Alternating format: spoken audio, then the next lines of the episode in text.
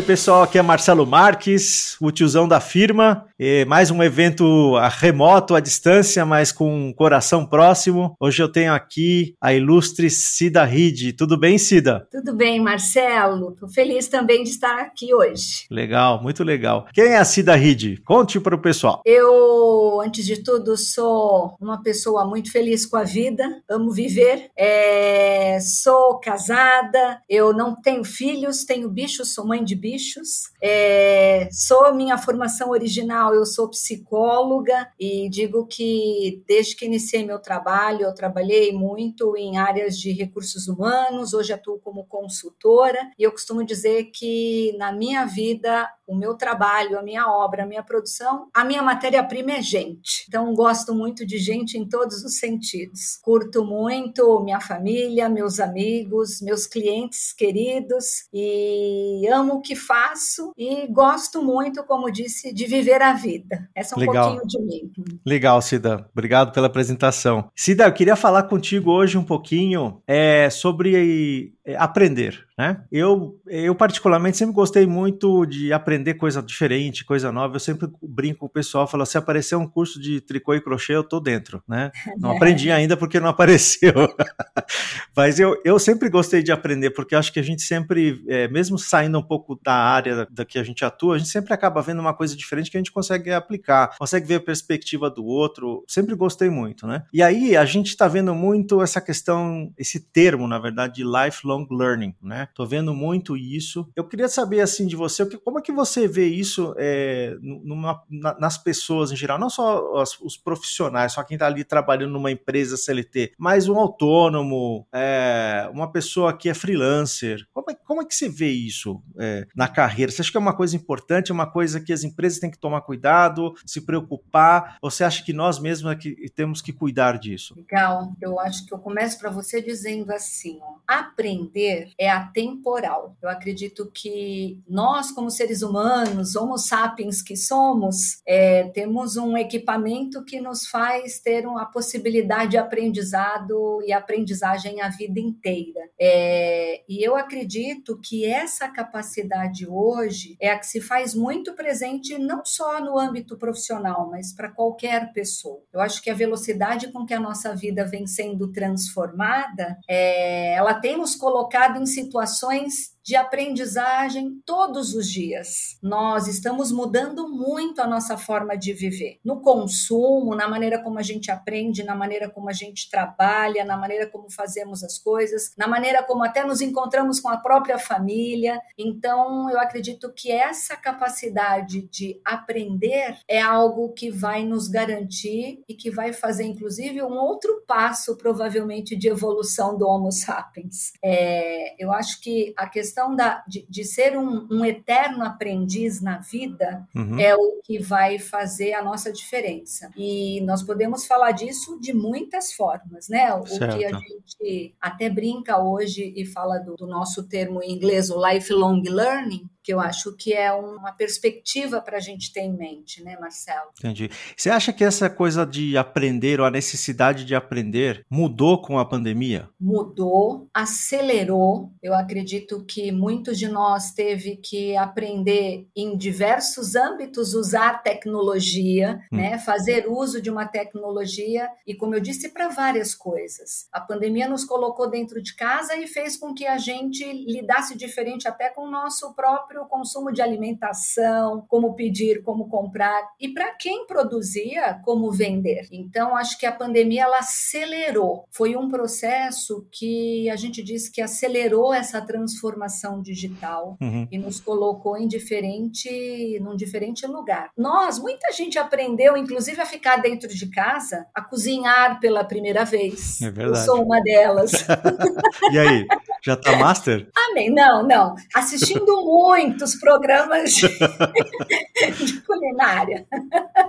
Mas eu tive assim, eu própria, ao longo do ano, aprendendo a usar muitos recursos, essa forma que a gente está aqui agora, né? É, isso para nós também foi assim algo acelerado, a forma da gente estar presente, se comunicar. Então eu creio que a pandemia acelerou processos de aprendizagem. Cida, como, como uma pessoa, vai, no meu caso, sei lá, como que eu sei que eu estou fazendo um lifelong learning? Ou estou fazendo na quantidade certa, na medida certa. Existe um método para as pessoas descobrirem isso, se elas realmente estão fazendo lifelong learning, se ela tem um peso da mão nesse assunto de maneira adequada? Você pode contar um pouco para a gente disso? Posso. Quando a gente fala dessa, desse olhar, né, de lifelong learning, de ser um eterno aprendiz, a gente está falando de aprender a vida inteira. É, se a gente considerar que nós estamos com uma perspectiva de vida até mais longa, hoje nós imaginamos e desejamos chegar aos 90, aos 100 anos de idade, mas provavelmente a gente quer chegar lá bem, né? A gente quer chegar com capacidade física, mental, cognitiva. E para isso, buscar este exercício, eu acho que tem várias formas. Uhum. Eu acho que a gente tem o aprender a conhecer, e aí nós estamos falando de adquirir mesmo conhecimento. A gente tem o aprender a fazer, é o colocar em prática,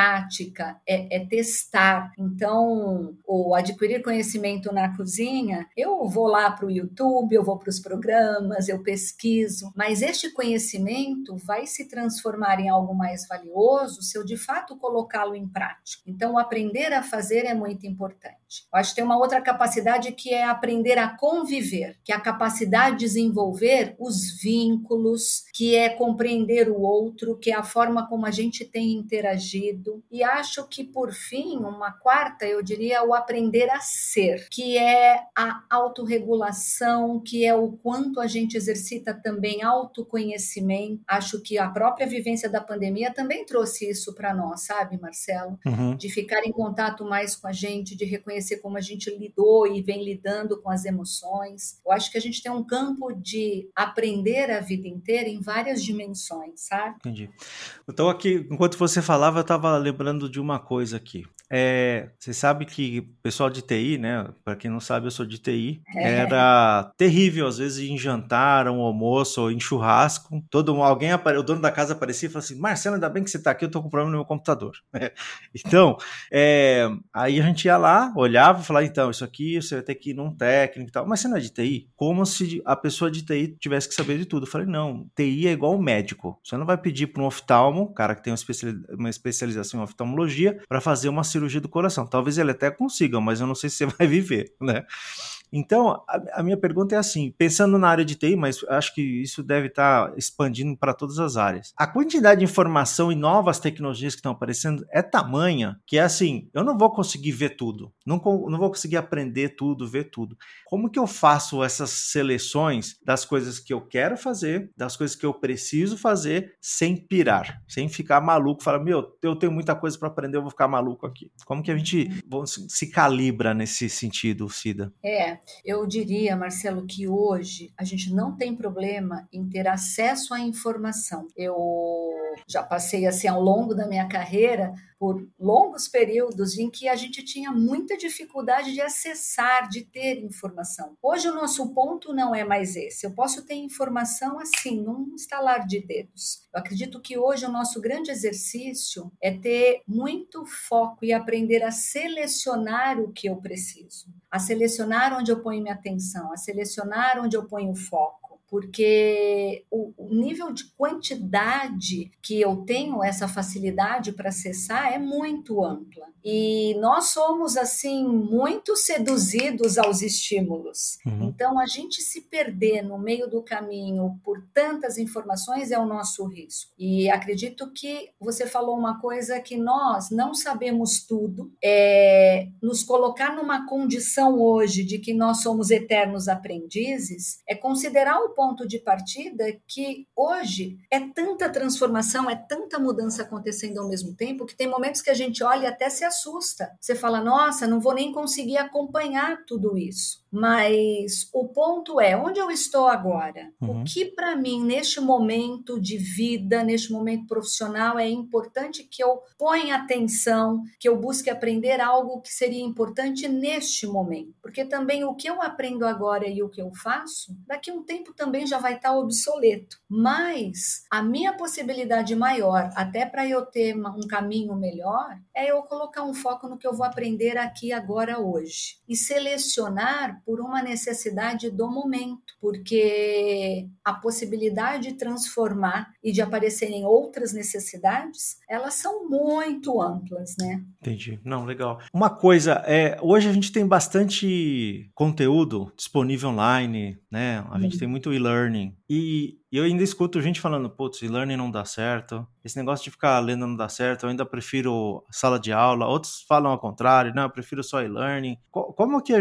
como que a gente se enquadra nessas coisas aí? E aí, e, e eu também queria estender aqui uma outra pergunta. É, dentro do e-learning, as empresas, né, às vezes falam assim, ó, aqui é uma lista de treinamentos que você tem que fazer, ou às vezes falam assim, aqui você tem os recursos para você aprender, né? Como que as empresas poderiam, de alguma maneira, estimular, sem usar a clave hierárquica, né? Tipo, vai lá e faz até tal data. Mas como que as empresas poderiam fazer com que as pessoas é, tomasse o ânimo de ir lá e aprender usando os recursos da empresa? É, eu acredito que hoje a gente vai viver esse mundo híbrido, como a gente diz, né? Uhum. Eu não acredito que um modelo presencial ou um modelo remoto, ou eu aprender sozinho, eu ser autodirigido, isso é um, é um modelo que a gente não volta. Eu, isso eu acredito que a gente vai viver a questão de ofertar, como você falou, o que está na internet, as empresas ofertarem modelos de treinamento e desenvolvimento diferente, uhum. mas eu posso fazer dentro do meu formato. Então, eu acredito que esse modelo, algumas pessoas falam, eu prefiro estudar online, remoto, eu prefiro presencial. Essa preferência, ela vai ser mesclada de alguma forma. No online, nós temos muitos formatos para você estudar. Pode ser um curso em que seja totalmente gravado, que eu só assista, pode ser um curso em que eu interaja com quem está conduzindo, que eu interaja com as pessoas também. Então, eu tenho formatos diferentes de aprendizagem e que eu acredito que o, o, o desafio para nós é ampliar, entender o que existe e poder fazer as nossas opções daquilo que melhor me atende. Mas eu não acho que um modelo supere, supere o outro. Uhum. Eu acho que nós vamos ter aqui as duas ofertas. As empresas, elas estão aprimorando as suas academias, as suas universidades corporativas cada vez mais em ofertar uma grande prateleira, em ter lá muitas formas de aprendizagem. E cada um vai escolhendo e puxando e fazendo aquilo que melhor lhe atende. Ao longo destes dois anos, quase aí dessa pandemia e, e, que se transformou muito nessa formação online, eu vejo hoje que as empresas estão desenhando esse formato híbrido. Não vão voltar totalmente com programas presenciais e também não vão ficar totalmente em programas remotos, mas a gente vai fazer escolhas qual de fato é o momento importante que a gente precisa estar presencial e estar com as pessoas. E o que pode ser feito de fato remoto. Principalmente nessa questão que eu te disse, eu ter uhum. a opção de eu escolher e puxar o melhor modelo que me atende certo? Tá. E, e, uma coisa importante aqui que eu queria te perguntar: a questão do, da troca de ideias durante e depois de um curso ainda continua sendo uma coisa importante. Eu não diria que para todos, talvez para todos os casos, mas eu acho que na grande maioria sim. E como que para os casos remotos, por exemplo, como que a gente pode fazer isso de uma maneira, eu digo, eu diria autônoma, eu digo, sem depender de que a empresa monte fora de discussão ou que é, faça um encontro presencial de que maneira a gente pode fazer isso? Principalmente quando você contrata um curso, por exemplo, um, é um curso que é público, não é da empresa, né? Está lá na internet, mas não oferece áreas de discussão, né? Como é que você vê uhum. isso, Cida? É, é interessante, porque quando nós vivíamos só no presencial, uhum. nós tínhamos esse desejo de fazer as pessoas voltarem, refletir o que praticaram, troca de experiências, né? Vamos trocar as melhores práticas que a gente tem feito. E hoje, Marcelo, eu vejo que hum. isso acontece, seja presencial ou seja remoto. É, essa semana mesmo, especificamente hoje, pela manhã, eu estava com uma turma de líderes que nós tivemos um módulo do mês passado totalmente remoto. Nós temos um, eu tenho um programa com este time que são cinco encontros, cinco módulos, uma vez por mês, mas a gente tem o encontro remoto Passa-se um mês, a gente tem um encontro para conversar sobre o que você praticou neste período, o que você absorveu, o que você fez. E é uma troca muito rica, porque as pessoas trazem sob o seu próprio olhar, o que eu absorvi daquilo, o que eu entendi, o que eu compreendi, o que eu pratiquei, o que eu fiz comigo mesmo ou com minha equipe. Eu acredito que este formato de estimular as pessoas a fazer um pós, criar um plano de ação, para o que você de fato quer fazer com esse aprendizado que você acabou de adquirir, eu acho que isso vai existir sempre. Seja a experiência no modelo presencial, no modelo remoto, a gente sempre vai ter essa necessidade, sim, de fazer a troca, de ter os encontros. Tem muitos cursos hoje que o curso é totalmente remoto, uhum. mas no final dele tem este encontro também entre as pessoas, também remoto. Mas isso também advém da nossa experiência anterior com o presencial. O que eu acho que está por trás é o que fazemos com este aprendizado? Como eu posso usá-lo na prática? E ter a possibilidade de compartilhar as experiências isso é muito, muito, muito rico. Eu acho que isso não vai, acredito que isso não vai deixar de existir nunca. Que bom. É, é verdade, né? Agora você estava falando uma coisa, às vezes a gente não tem com outro, digamos, colega do curso a discussão, mas a gente tem às vezes com o a esposa, com o marido, com o amigo, com o irmão, uhum. né? Eu acho que sempre essa troca é importante.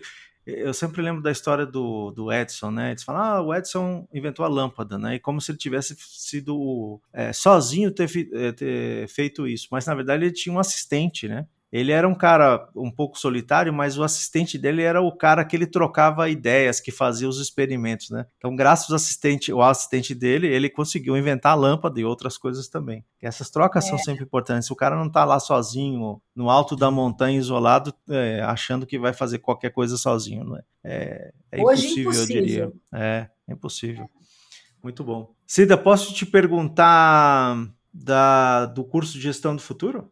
Pode. Você pode. quer contar para contar para o pessoal? Eu achei bem interessante quando eu vi isso, é, vi no LinkedIn e era, acho que era legal você contar é, sobre esse curso. Seria bem legal. É, é um programa em parceria com o BBI de Chicago. Uhum. É um programa que visa formar as pessoas ou trazer para discussão o que a gente tem de mais atual em refletir a nossa atuação profissional, pessoal. É, a gente vai estar tá muito conectado, estamos conectados, né? Porque o programa, a primeira turma começou agora recente.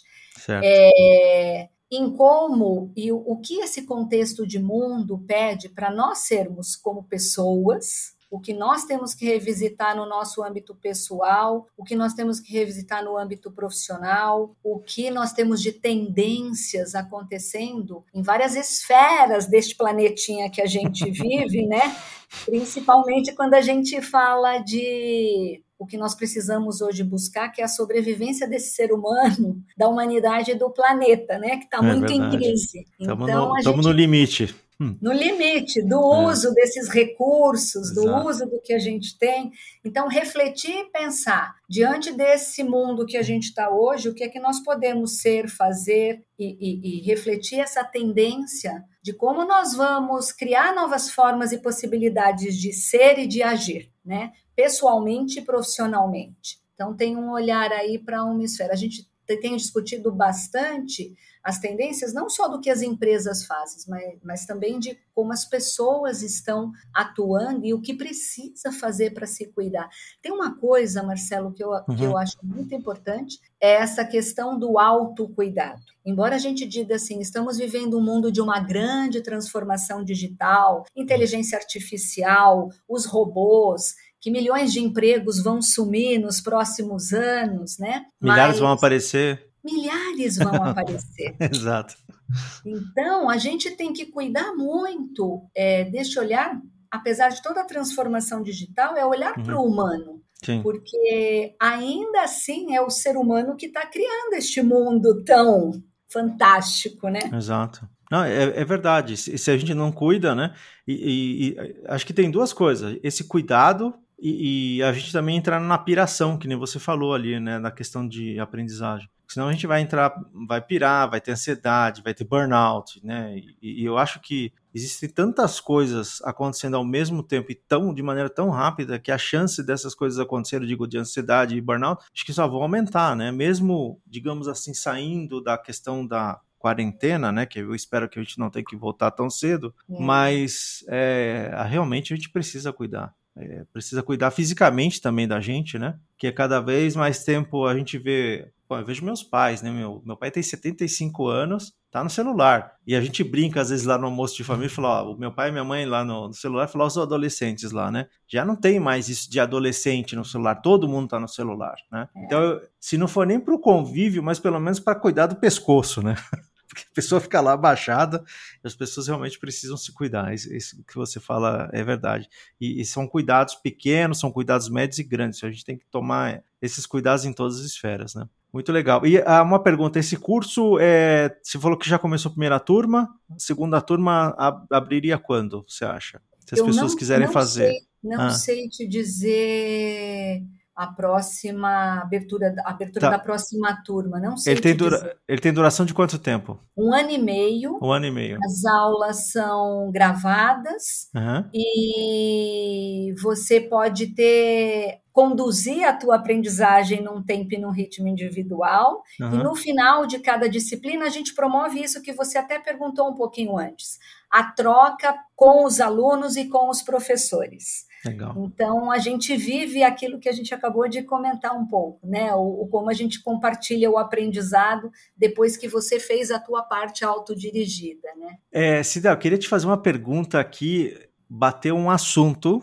que é um assunto que a gente discutia bastante, eu e você. É um dos assuntos que a gente discutia bastante, né? E, e eu não quero aqui a, abrir demais, porque esse assunto também vai longe, né? Mas a minha pergunta para você é o seguinte: como que você está vendo a questão da ética hoje em dia? Você acha que ela, de, comparando 10 anos atrás, você acha que ela piorou? Você acha que ela melhorou? Ou você acha que ela está indo para um caminho, está indo a uma direção boa ou ruim? Como, como que você vê isso nas empresas, hein, nos profissionais? Você sabe que esse tema, falar de ética, né, é bem aquilo. Ética ou você tem ou você não tem. Não dá para dizer que a gente tem meia ética. Meio né? grávida, né? meia grávida, não existe meia grávida, né? Não existe, né? Vamos combinar que isso não existe. É, eu diria assim: nós estamos, eu creio, numa revolução de valores, é, de revisão de valores. Até porque, se a gente pensar o que é atuar de modo ético, para mim, ética eu defino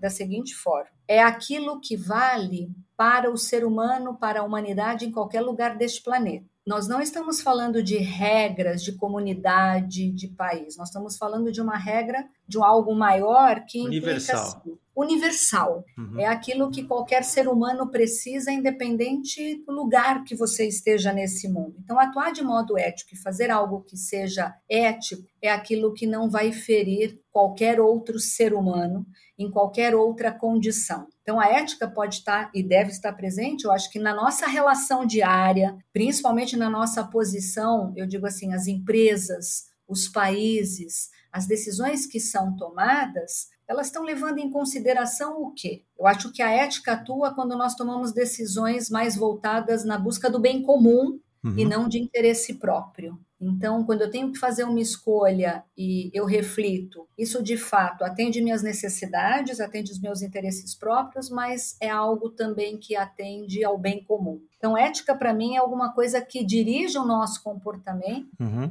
mas é muito além de regra de moral. É aquilo que você tem clareza, sabe? O que eu estou fazendo, isso não vai ferir nenhum outro ser humano em nenhum lugar deste planeta. É algo que serve e que atua para todo mundo. Então eu vejo hoje, eu acho até quando a gente fala essa questão de, de trazer sustentabilidade para o olhar da vida do planeta uhum. para as empresas, a gente fala do tal ESG, né? Environment, Sim. Social e Governance, eu acho que a gente está num processo evolutivo de sustentabilidade. Ainda não estamos num patamar bom. Basta a gente ver se você promove aí uma discussão para abrir numa ONU como nós vamos fazer para acordar melhor de carbono no planeta. E você vê ainda países se posicionando, não vou fazer nada a respeito disso. Então, a gente está, eu acredito, num processo evolutivo uhum. para a gente entender o que é atuar de um modo sustentável e automaticamente um modo ético, que eu diria que é o que eu faço para sustentar a humanidade ou o planeta, sabe?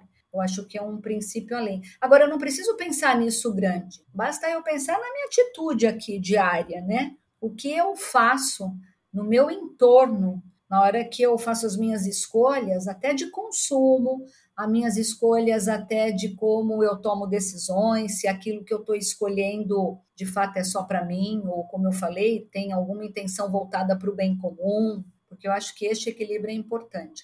Agora, claro, não dá para eu pensar em ética e na humanidade se não tiver uma condição física de segurança, de, de, de condição de necessidades básicas. Básicas, sim. Fica difícil eu extrapolar, né? Se não vira o famoso pega para capar, né? Cada um por si, né?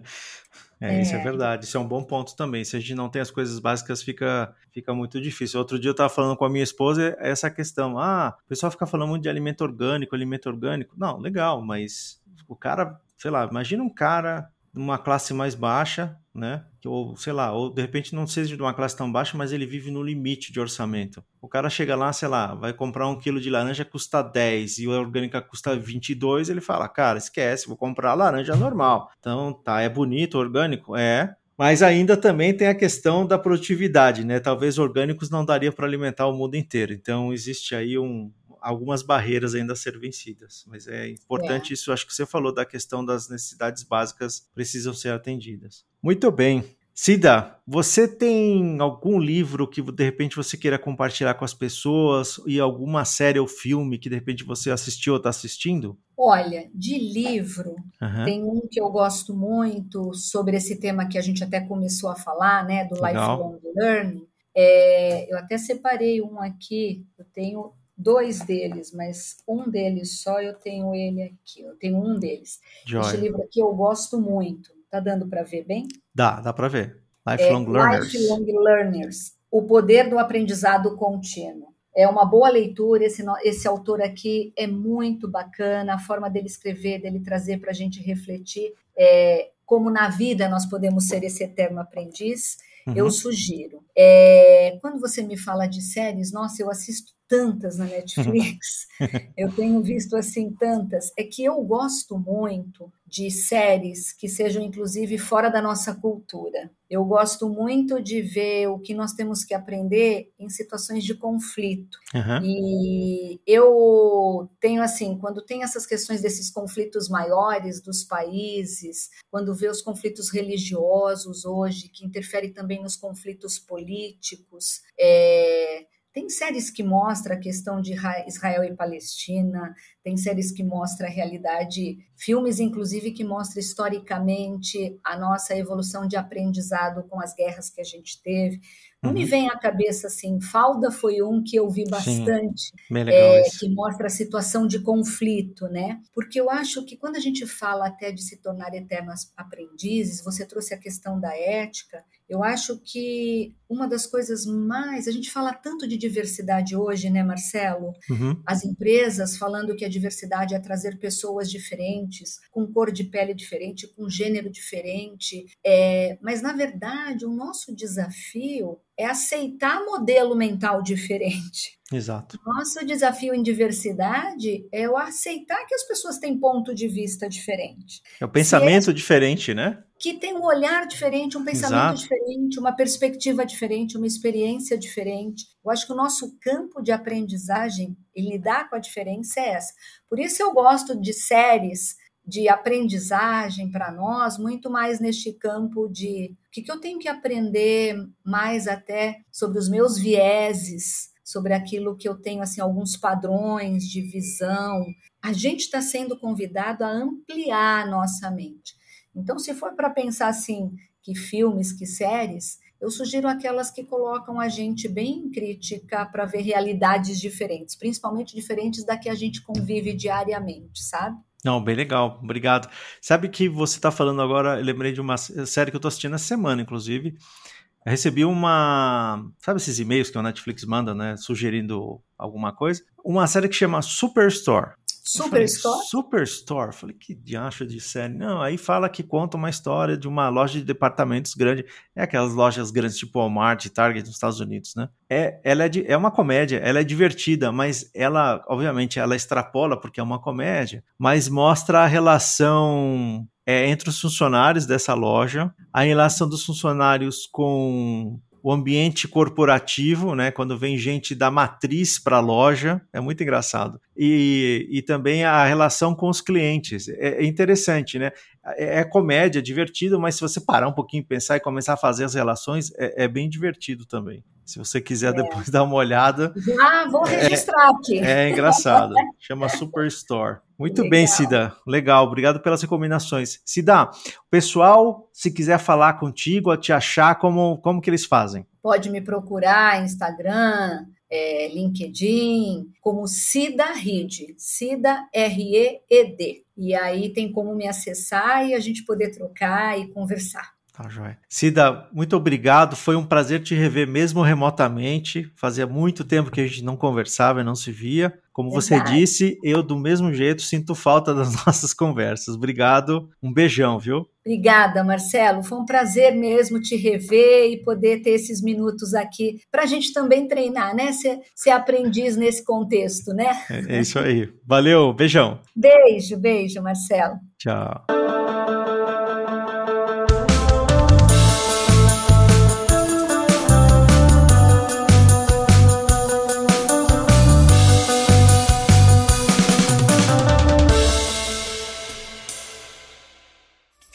Uma produção, voz e conteúdo.